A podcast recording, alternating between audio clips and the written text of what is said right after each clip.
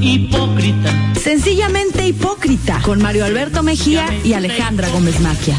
Sencillamente hipócrita, ya estamos aquí.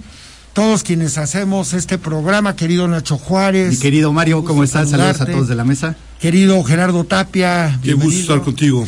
Alejandra Gómez Maquia ya escribió que ya viene en camino. Y hoy volvemos a tener en la mesa, y nos da muchísimo gusto porque quedaron temas pendientes, al doctor eh, Melitón Lozano, que es el secretario de Educación Pública. Querido doctor, qué gusto tenerlo por aquí. Estimado Mario Alberto, con mucha gratitud por recibirme, Gerardo, Nacho. Listo para platicar. Excelente. Pues viene, con la, viene, ¿no? viene con la bazuca recargada Sí, el sí, secretario sí. el día de hoy, ¿eh? ¿Qué les parece si ese tema eh, que tiene que ver con cierto informe de actividades que se dio hace unos días ahí por la recta Cholula, un informe de un diputado federal eh, que ha generado mucha polémica y ha generado señalamientos, a mi, a mi juicio, eh, los más ajustados a derecho son los que ha hecho precisamente el doctor Melitón Lozano. Pero ese tema vamos a guardarlo como plato fuerte, eh, porque quedaron algunos eh, aspectos. Alejandra Gómez Maquia, bienvenida. Gracias, gracias. Querida. Buenas tardes. Alejandra. Buenas tardes, ¿cómo está? Pero vamos a tratar de ese tema, por Sí, supuesto. con todo gusto. Está en el tintero. que- Está en el tintero, pues sí, esta semana ha habido muchos comentarios eh, y, y el doctor Melitón Lozano tiene par- un particular enfoque jurídico eh, que, que- que vamos a platicar más adelante. Pero ¿qué tal si arrancamos con, con algunos temas que nos quedaron pendientes?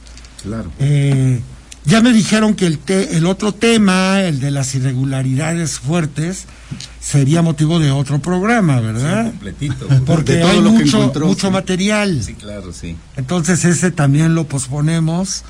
Pero arranquemos, mientras tanto, con algo que acaba de decir Nacho. ¿Cómo se nota que ya hubo regreso a clases? ¿Después de cuánto tiempo se acabaron las clases estas virtuales y, y, eh, reiniciaron las clases presenciales, doctor? A partir del 25 de abril, aquí en Puebla regresamos totalmente a la presencialidad. Por lo tanto, ya traíamos una familiaridad. O sea, el 100% habían Al regresado. 100% Ya, sí. Pocos estados lo hicieron, solo Puebla fue de los que arrancaron. Eh, entonces ya ahorita hay otras condiciones. Hay otras condiciones de mayor certeza, mayor seguridad, confianza, los niños vacunados de 5 a 11 años. Creo que hay otras condiciones de, de gran entusiasmo. Nosotros estamos favoreciendo en el sistema educativo, yo diría en la sociedad en general, tres preguntas claves que orienten la reflexión. La primera es, a partir de la experiencia que tuvimos en la pandemia, ¿qué deberíamos seguir haciendo? Y qué deberíamos dejar de hacer. Y de igual forma, en qué deberíamos reinventarnos de forma creativa. Porque si no, va a parecer que es borrón y cuenta nueva, que no pasó nada. Ah, Sí, o sea, no recuperamos el aprendizaje, no recuperamos las enseñanzas. Y hay que recordar que todavía estamos en pandemia y que no es la única pandemia que puede sobrevenir. ¿verdad que seguimos en pandemia? A mí me me ven como es si el- estuviera sí. loco. Por seguir usando Seguimos en pandemia, entonces en el sistema educativo las medidas se mantienen. Los niños, adolescentes y jóvenes tienen que llevar el cubreboca. Eh, una de las medidas claves es lavarse las manos, porque ahí es donde se anidan los virus, buscar espacios abiertos. Entonces creo que esto que funcionó, por eso digo que eh, tendremos que seguir haciendo. Eso es clave. ¿eh? Por ejemplo, en la pandemia, eh, en este momento de modelo híbrido y totalmente a distancia, mm, de- metafóricamente decimos, la escuela entró a la casa y la casa entró a la escuela. Y el celular era un, dispositivo de sobrevivencia Claro. y de mediación para el aprendizaje. Entonces, ahora que regresamos, pues no podemos caer en decir, fuera celulares. Se han tomado medidas como temperatura, como gel Sí. en las, en las puertas. Todas las medidas siguen, ¿eh? los tres filtros. Primer filtro, la casa. Los papás, de forma muy responsable, tienen que enviar un recadito eh, que no tiene ningún síntoma. Ajá, sí, ah, no, sí en, el- en el caso de mis hijos, por ejemplo, Nosotros tenemos que estar informando semana con semana si es que eh, alguno de los integrantes de la familia tiene algún Eso. contacto con personas que hayan resultado. ¿Cuántos años tienen tus hijos, Nacho? Eh, tiene 13 y, y 11 años. Van, en- este, uno está en preparatoria y la otra en secundario. Pero creo que tiene mucha razón el doctor. Eh, hay una palabra clave que es el entusiasmo Sí. de los niños por regresar Sí, a la claro. escuela. Porque recordemos que fueron tres años casi que estuvieron dentro. Entonces hay niños que no conocían la escuela. O sea, que ahorita se integraron. niños pan, niños COVID, que niños COVID, ¿no? Porque nacieron, que cumplieron tres años, cuatro, cuando entran a la escuela a los cuatro o cinco años al preescolar. Entonces, vienen con, con, con el tema del dispositivo y como dice, cómo controlar a la chamaquiza que quiere seguir estando con el teléfono. Y es lo que usted dice, eh, ¿qué es lo que va a servir y, y qué es lo que ya no va a servir? Porque ya no es, el mundo ya no es el mismo, es, ¿no? exacto. Entonces, como de pronto hab- hablábamos Mario Alberto y yo, este, y bueno, de repente en algunas mesas, en el sistema educativo mexicano hay cosas bastante obsoletas y hay cosas que tienen que regresar. ¿Cuál cree que sean esas cosas? Bueno, mira, eh, una de las cosas que fueron una gran fortaleza es el involucramiento de los padres de familia en los procesos educativos. A- Oh. anteriormente solo le entraban a, pues ven a hacer una faena o ayúdanos en tal cosa. A firmar la boleta, Firmar ¿no? la boleta, Sí. y listo, escuchar las quejas. Pero la pandemia nos llevó a que los papás se involucraban en los aprendizajes, le ayudaban, se sentaban con ellos. Eso es clave no perderlo, porque esos vasos comunicantes que se estrecharon, em, ahora hay que mantenerlos. Claro. Si no, imagínate. Hay un punto bien interesante que está tocando ahorita el secretario y el, el 60% de los problemas que hay en una comunidad escolar son extra escolares, es decir, tiene que ver con problemas sociales, con la familia, con la economía, con desintegración y todo eso termina rebotando en los centros educativos. Y obviamente el, el estudiante es el que termina reflejando ese 60% de problemas sociales. Y uno de los fundamentales es este abandono prácticamente que los estudiantes tenían de los llevaban a la escuela Sí, y los padres exacto. se desentendían por completo. Sí. Eso era terrible. Eh, Y usted como, bueno, como maestro, Sí. lo, lo de sabe saber mucho mejor que yo, ¿no, secretario? Sí, el- luego el otro es haberle encontrado el valor a la presencialidad. Eh, y, y también recuperar el desarrollo en las habilidades digitales que tuvimos. Lo que pudo haber durado, se me ocurre pensar, cinco años, duró cinco meses. Desarrollar esas habilidades. Entonces no hay que perderlas. Y tanto también de los maestros, Sí, porque que tuvieron todos, que sí. aprender todo el Sí, lenguaje, claro, ¿no? sí, O sea, los aprendientes, los eh, padres de familia, los maestros, creo que eso es algo importante. Y luego el valor de la presencialidad.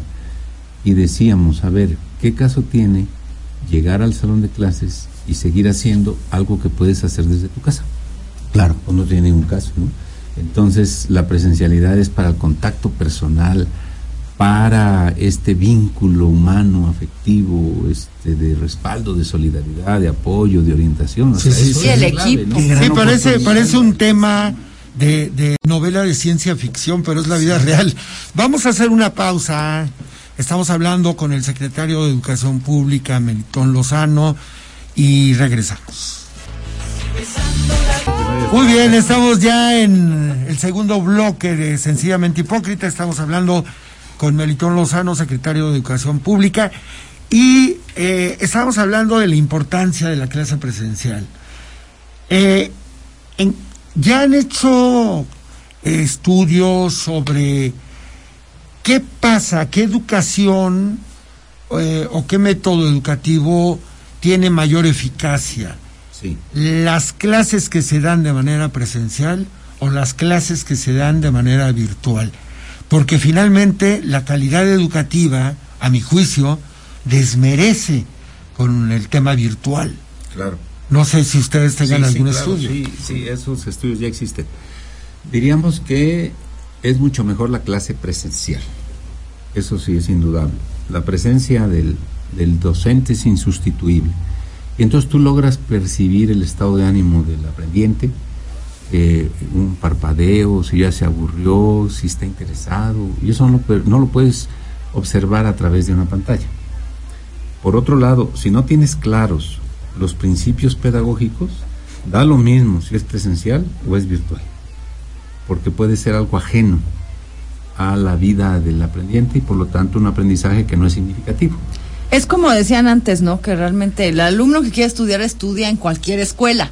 ¿No? o sea, porque de pronto decían, no, que, que, la, que el Sencho es la mejor, pero no, pero la americana, ya sabes, que si la privada o la pública, sin embargo, el alumno que quiere estudiar, estudia, y así también pasó, porque bueno, yo, a mí me tocó, tengo una hija, que la muchachita, yo no sé cómo salió de la prepa, sinceramente, porque ¿Quién? Helen, mi Ah, hija, Elena porque yo decía, a ver, está la maestra hablando, echándole unas ganas tremendas a la tecnología, que no se le caiga, que picando la cara, y los niños poniéndole silencio, acostados, o sea, yo estoy, o sea, o sea, ni- ya ni siquiera tenían el, el, el tema de levantarse, ir limpios, todo lo que, lo que, lo que te enseñan en educación cívica, que es una materia que ya no existe, o ya regresó, ya regresó, porque llegó, hubo un, hubo- ya regresó. Hubo un momento en el que ya a mí, Nunca se fue, ¿eh? eso creo que es una... No se fue el civismo.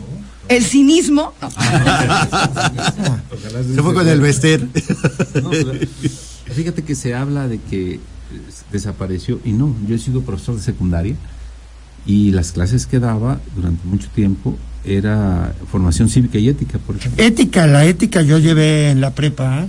ética, y en la primaria llevé civismo, en quinto Ajá, año. Sí, entonces solo, solo se modifica el nombre. En preparatoria yo di clases en el colegio de bachilleres y la materia que daba era ética y valores, por ejemplo. Entonces, no han desaparecido. Yo lo que creo es que lo que ha hecho falta eh, es una adecuada, un adecuado método de aprendizaje sobre eso. Por eso hace un rato decía que uses o no tecnología, no importa tanto si no tienes claros los principios pedagógicos. Un ejemplo, la educación tiene que dejar de ser memorista. Y tiene que ser más reflexiva, formar más un, formar más un pensamiento crítico. Entonces un maestro puede llegar y diríamos dictar, sí, pero llega y hace un, power- un PowerPoint y les pone las diapositivas y les dice escríbanlo, pues es lo mismo. Claro. Y aunque está utilizando computadora y tecnología, pero está reproduciendo un modelo memorístico. Yo tengo una pregunta ahora que tengo la oportunidad, porque qué bueno, porque nunca lo he podido hacer. O sea, ya los niños no reprueban. O sea, ya no los puedes reprobar, ¿o sí? Bueno, en esta pandemia no. Eh, Eh, fueron las disposiciones esa fue, fue un decreto que no, Sí, o sea, todos pasaron. Sí, por lo menos seis, pero se dejaba el espacio vacío. Sí, eh, mira, yo lo que creo es que la evaluación tiene que ser eminentemente formativa y funcionar un profesor más como un entrenador que como un juez. Sí, no punitir, no, no un anda de castigo. Un juez es, a ver, este es el veredicto, tiene seis o tiene siete, tiene ocho. A veces el número no refleja la calificación. Un entrenador lo que hace es te enseña, te orienta, te dice, mira, este movimiento está mal, hazle así. Ese es el aprendizaje. Ahora, la situación por la que atravesamos en la pandemia, familiares que fallecieron, perdieron el empleo, dejaron de ir a la escuela. Y luego, aparte de eso, llegas y te dicen, reprobaste el año, tienes que repetirlo. O sea, sería una doble crisis. Por lo tanto, el compromiso es saber, lo mínimo que puedes tener era seis. Si no tengo elementos de evaluación, te dejo el espacio en blanco. Eso es lo que pasó el fin de ciclo escolar. Regresando ahorita, ya regresaron, hacemos un diagnóstico, en eso estamos ahorita, un diagnóstico integral.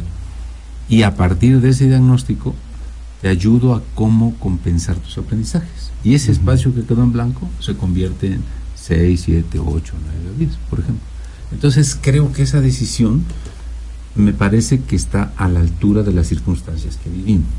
Y ahorita estos, esta- ahorita van a empezar unos procesos de evaluación precisamente. Ya estamos, sí. Ah, eh, ajá, en el sistema educativo.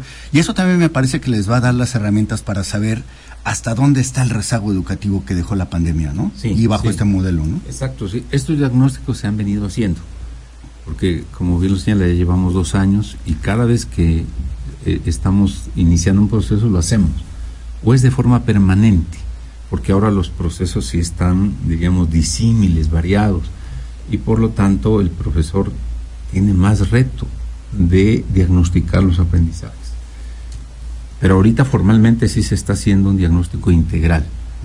Generalmente solo se hace de matemáticas y español, ahorita se está haciendo también de la formación cívica y ética, que es importante, y de las condiciones que rodean al aprendizaje. Oiga, eh, eh, secretario Melitón Lozano, Yo, mis recuerdos que tengo de la primaria, bueno, hay que aclarar que yo fui en la primaria en los años 60. Ustedes ni pensaban nacer No, no, todavía. Y eh, el recuerdo que tengo es un jalón de la maestra Petrita que me se llevó media patilla. Ahora le va a echar la Entonces culpa a la no me maestra. crece mi pero- patilla derecha.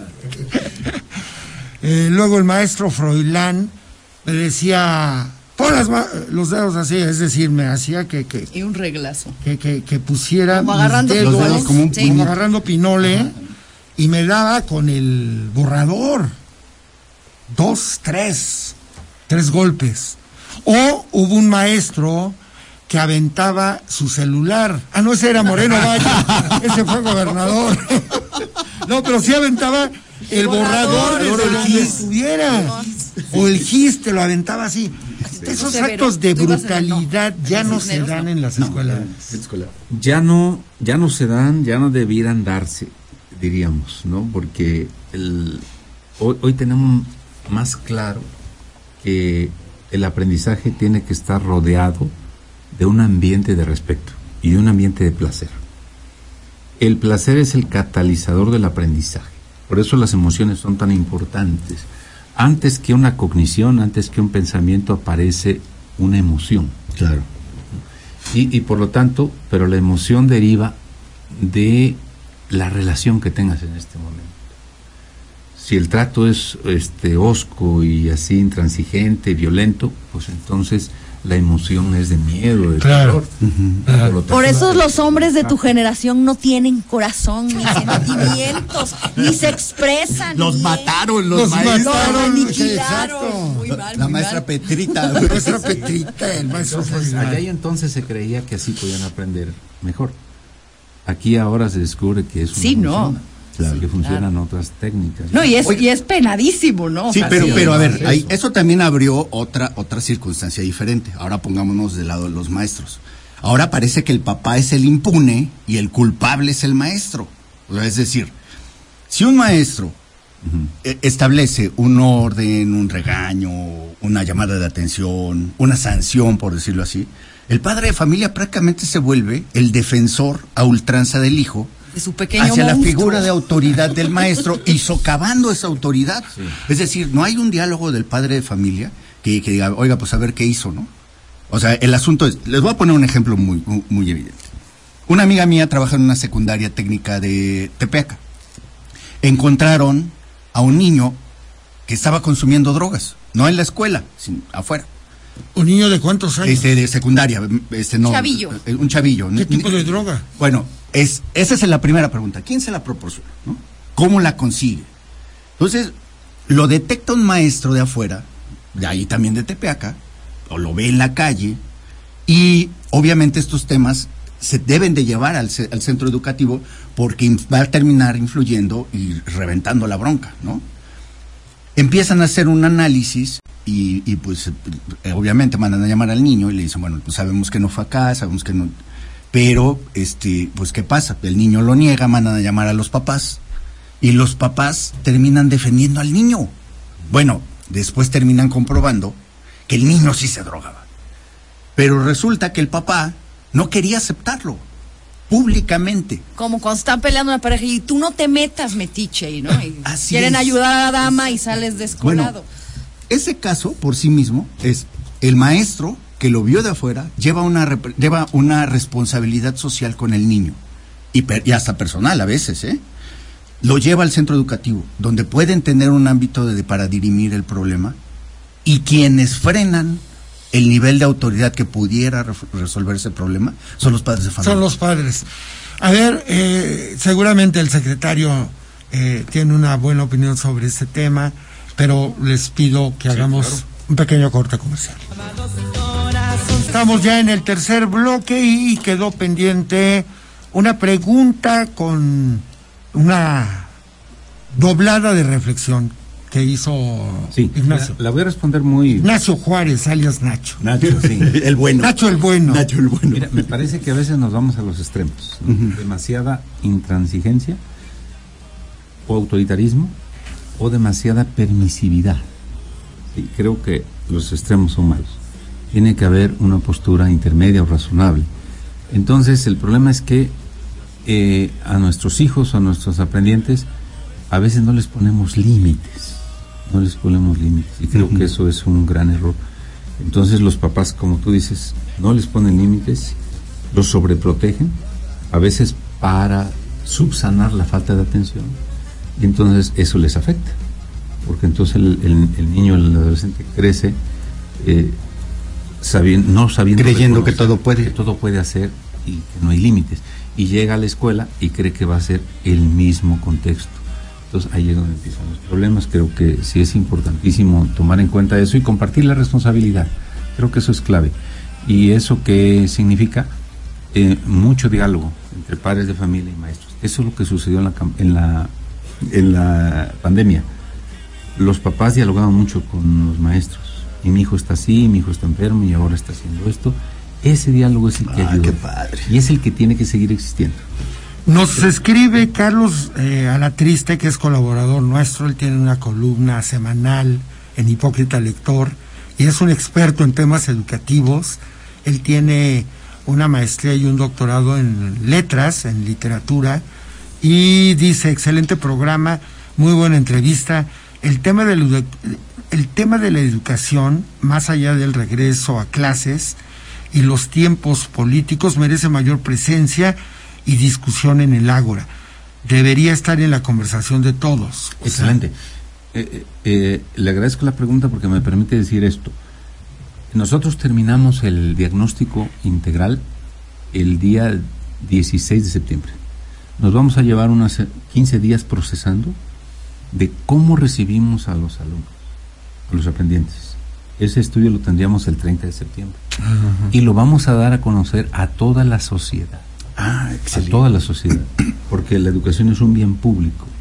Entonces, vamos a decir, así llegaron, y estos son las implicaciones o efectos de la pandemia, y ahora, ¿qué podemos hacer los maestros?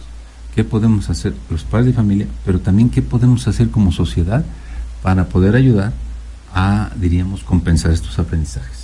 Qué interesante discusión viene para Sí, general. así es, y lo vamos a poner a disposición. Hay, hay un tema, mi querido Mario, que es el sistema educativo, el sistema educativo mexicano es, era como un gran elefante, un gran mamut que avanzaba muy poco. A raíz de la modernización, del acuerdo de modernización del 92 que propusieron, que fue el primer gran cambio del paradigma educativo, y después hasta con Peña Nieto cuando viene con la Alianza por la Calidad de la Educación, no ha habido movimientos que hagan lo suficientemente fuerte que, el que el sistema educativo se mueva, se quite las viejas prácticas y empieza con una nueva dinámica. Es decir, tenemos muy buenos maestros, maestros normalistas muy bien formados, incluso hasta ideológicamente formados en las convicciones propias de los valores patrios, ¿eh? O sea, son maestros que realmente creen en la Constitución, que creen en, las- en los valores de justicia, de la bondad, y los maestros terminan volviéndose los jueces de paz en las comunidades, o terminan volviéndose los grandes este, abogados del diablo en las comunidades, y todo eso no ha logrado permear en el sistema educativo más que de forma extraoficial o este eh, cómo se llama meta este metalegal pues no y esto precisamente esto de lo del- de que está, está planteando de los resultados que deja la pandemia permite que nuestro sistema educativo tenga discusión que sepamos cómo estamos que sepamos qué necesitamos hacer y que las cosas ya cambiaron y eso es lo que lo último que saben los papás Sí, estoy de acuerdo. Muy bien, sí, por ahí vamos.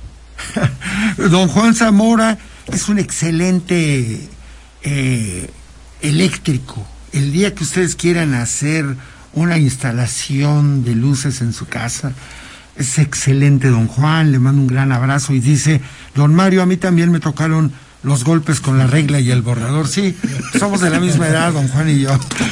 Oiga, eh, secretario, vamos a hablar ahora de temas políticos, creo que es básico, sobre todo hace unos días usted hizo una declaración muy fuerte que me parece muy ajustada a lo que se vio el sábado pasado en eh, ahí por la recta Cholula en el acto de un supuesto informe de labores que más bien fue un mitin de destape fallido, pero pues, finalmente la intención la hubo Pero lo más curioso de todo es que entre los Fernández Noroña y la pipitilla marinista que acompañó a Nacho Mier, estaba el mismísimo presidente del Comité Nacional de Morena, es decir, Mario Delgado.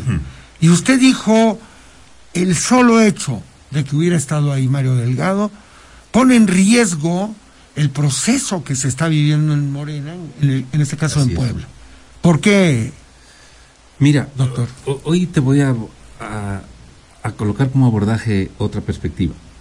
Eh, venía pensando en el camino que no puedes colocar vino nuevo en odres viejos. Esa metáfora es muy ilustrativa para este caso. No puedes colocar vino nuevo en odres, viejos, porque el vino nuevo fermenta y si el odre ya está viejo, ya no se expande y revienta. ¿Qué significa esto? Y la otra metáfora es del béisbol, las señales que le dan a un jugador para determinada acción dentro del partido, ¿no? Entonces creo que no hemos comprendido las señales que nos da el presidente de la República, por ejemplo. ¿Por qué gana Andrés Manuel? ¿Por qué gana? Porque Andrés Manuel logra, logra decodificar, logra condensar, sedimentar un conjunto de agravios históricos y que entonces este que están la gente harta de la impunidad, harta de la corrupción, harto del despilfarro y entonces gana Andrés Manuel. Y actualmente digo trae arriba de 65% de aceptación Sí, sí, de- sí, de sí. años. Llegando a su cuarto año con el Imagínate, 65%. 65, 67%. ¿Qué, ¿Qué quiere decir esto? Quiere decir que la gente se identifica con ciertos valores y ciertas prácticas. Y entonces lo que representó este evento es exactamente lo contrario. ¿Sí? Siguen los odres viejos. Ajá. E- esa es la metáfora. Y el vino nuevo es este, al que me estoy refiriendo. Entonces se reproducen, se reproducen esquemas anacrónicos. Y eso es lo que no ayuda a, este momento. ¿sí? Eh, Otro elemento que yo quisiera colocar en el escenario es que, así como dijimos de la pandemia, ya no somos los mismos, ya no somos los mismos. Ha habido un crecimiento, como lo dice el presidente de la República, ha habido un crecimiento en la conciencia política. Eh, y, y eso gracias al- a, pues, a una pedagogía política que utiliza él, que utiliza el gobernador, pero también los acontecimientos. Tienes a una gente más politizada. O sea, citando a Neruda, nosotros los de entonces ya no somos los. Exactamente. Exacto. Entonces. Es un se poeta. cree- Se cree, que ese ritual de simulación puede servir. Y yo creo que este intento verlo así. Qué bueno que lo hagan así para que se sigan hundiendo. Sí, sí, ¿no? Porque es exactamente eh, simular, disfrazar, disfrazar cuando tienes que darle, eh, tienes que cuidar la investidura. Y si es un informe legislativo, entonces tiene que ser un informe legislativo. Claro. Una cosa disfrazada. Entonces creo que ha estado lleno de esos símbolos anacrónicos que representan los odres viejos. Ah, qué interesante, porque sí, en efecto, vimos odres viejos, muy viejos. Bueno, y fantasmas que andaban ahí este, los pasillos. Que Varias. bueno, ya van ahí sonambuleando. Sí, sí, sí. Ahora, en relación al presidente del partido, pues es el árbitro. Claro. digamos, es el árbitro. Entonces, este, como árbitro, tu papel es eh, sobrellevar un proceso ordenado, con legalidad, con procedimientos claros. Y, y, y su sola presencia pone en riesgo un proceso que tendría que ser armónico, que tendría que ser a la altura de las circunstancias. O sea, carga los dados. Pues diríamos que tal vez no porque porque ya no se ya no suceden así las cosas. O sea, cuando yo digo que estamos frente a ciudadanos distintos, más politizados, más conscientes, es que sus decisiones no las van a tomar por ver un, un evento montado y así como una parafernalia eh, a la vieja usanza. El ciudadano hoy va, va a decidir de manera diferente. ¿Cómo lo va a decidir? Lo va a, def- lo va a decidir yo creo que en contacto con, con quien pretenda ser. en el conocimiento de cuál es su trayectoria, como dice ese dicho, ¿no? Por sus frutos los conocerás. Entonces creo que hay un sentido común y además una inteligencia social para poder decidir. Entonces, eh, aunque intentara cargar los dados, no lo carga porque la gente no, no se come este cuento de haberlo presentado así, ¿no? Entonces creo que había que visualizarlo de esa manera, por lo menos yo lo visualizo así. Nos vamos a ir a la última pausa de Sencillamente Hipócrita y regresamos ya a la parte final para seguir abundando sobre este tema. Hipócrita. Sencillamente hipócrita. Volvemos. diríamos, pues de propiamente oportunismo y por otro lado es que seguir eh, diciendo principios que son propios de la izquierda de la cuarta transformación, no privativos, pero sí. Entonces creo que esa es una incongruencia. Por lo tanto, este evento que pasó tiene esos, eh, esos matices de incongruencia, de simulación, de disfrazar una cosa, y eso creo que daña la democracia. Eh, secretario, eh, no hay que olvidar que la primera parte del ejercicio que llevan ustedes como aspirantes es primero una encuesta, una consulta con militantes y simpatizantes de Morena, no es con la sociedad en general, es exclusivamente, de ahí saldrá el candidato, ¿no?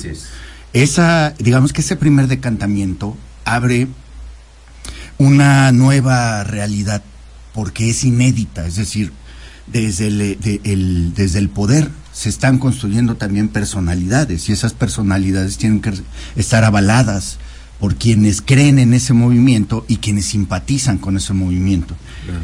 ¿Cómo, ¿Cómo mandar un mensaje a esa sociedad que simpatiza con ese movimiento y a la vez también ser empáticos con la otra sociedad que no cree en este movimiento y que no forzosamente quiere decir que esté en contra? ¿eh?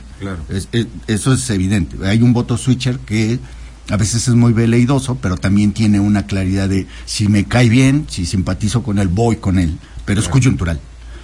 Y en esta parte, que como usted bien lo está diciendo, hay una formación de izquierda, de un movimiento de izquierda, me da la impresión que los, los militantes de Morena, los reales son los que son los más aguerridos, los más ultras, y los simpatizantes son estos que generan el equilibrio de no ser tan radical, un partido tan radical, ¿no? Eh, la pregunta concreta es, ¿cómo hablarle a este sector sin caer precisamente en casos como los de Nacho Mier, ¿no? Exacto. ¿Cómo hablarle a este, a este sector como una figura nueva? y sobre todo, ¿cómo llegar a convencer a estos militantes de Morena en un proceso nuevo de conformación de un partido que no hay? Sí, tienes razón.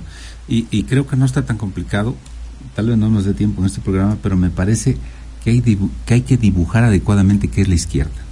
Sí, porque la izquierda de pronto está asociada a este radicalismo así este, necio, ¿no? Pero no, no, la izquierda es defensa de derechos y derechos de todos. Y eso es importantísimo, ¿no? El gobernador lo ha dicho muy claramente. Eh, alguien de izquierda es alguien que se caracteriza por luchar contra la desigualdad, ¿sí? A todos los niveles. Y luchar contra la pobreza. Porque la pobreza es la vulneración de derechos. Si alguien es pobre es probablemente porque no tiene garantizado un derecho. Ejemplo, si no tiene garantizado el derecho al trabajo, pues no va a estar bien.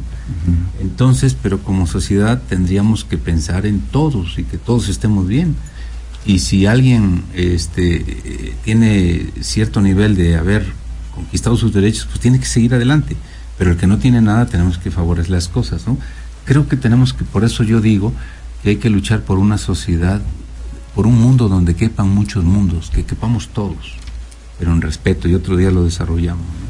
Oiga, y qué curioso, me quedo con una fotografía de allá de los años 90, cuando Bartlett era gobernador, usted ya hacía trabajo político en defensa de la gente allá en la Mixteca, y Nacho Mier era presidente del PRI. Claro. Presidente estatal, qué foto esa, ¿no? Sí, sí, y entonces fíjate que eso la gente lo, hoy eh, tiene también que conocer. El conocimiento va a ser base para la decisión, ¿no? En este eh, evento estuvieron gente con una cola muy larga, que dejaron endeudado al Estado, por ejemplo, morenovallistas, priistas, panistas, perredistas, Yo, desde la Secretaría, pagamos 35 millones al mes del Museo Barroco durante 25 años. Bueno, y usted está en una de las secretarías que más fueron este Saqueadas. manoseadas, ¿no? Por, imagínate por qué no Benito. haríamos con 35 Saludos. millones al mes de apoyo a las escuelas. Ah, Por, no Jorge Benito, saludos. es que yo soy muy imprudente, el- yo soy el- la, la- la vieja chismosa que mete aquí. El el finadito y prófugo. Entonces, ese es un agravio que no se puede olvidar. Por eso, la memoria histórica tiene que estar presentes. ¿Quiénes son los que estuvieron? ¿Qué representan? ¿Cómo dañaron al Estado? Entonces, ahora quieren convertirse en una alternativa para el Estado. Creo que eso la gente lo tendrá que valorar. Por eso, yo sí confío en que no puede haber imposiciones. Si ya no estamos a la altura de permitir que alguien venga a imponernos a alguien, no, eso, como ya se ha dicho, lo tiene que decir la gente. La gente tiene el derecho de elegir quién quiere que lo represente en un proceso democrático con reglas claras y eso es lo que va a posibilitar que realmente eh, el, proceso sea limpio. Oiga, doctor Melitón Lozano, un gusto tenerlo aquí. Sabemos que el domingo va a estar allá en Ayoshustla, en la Mixteca, donde, por donde Zapata hizo varias cosas, ¿no? Ah, sí, sí, sí, pues em, qué bueno que me lo comentas porque eh, voy a empezar a hacer algunos recorridos a lo largo y ancho del estado, cu- cumpliendo con las formas, respetando los procesos, eh, pero he sido invitado a Cheutla de Tapia. He sido invitado, voy a dar una conferencia eh, que se llama ¿Cómo lograr la autorrealización mediante la lucha por la transformación social? Órale. Eh, eh, entonces me han pedido eso, pero voy a visitar antes a Yushustla, donde se firmó el plan de Ayala, y vamos a conmemorar que eh, en esta próxima semana Zapata es nombrado presidente del Consejo de Ancianos. Eh, eso es interesantísimo porque es un simbolismo impresionante. Porque era muy chamaco aparte, ¿no? Sí, sí, era, era muy joven eh, y eh, diríamos que hay una lucha, cuando menos, de 350 años de lucha por recuperación de la tierra. Entonces, y ese día Zapata recibe un cofre con los documentos. Ah, qué maravilla.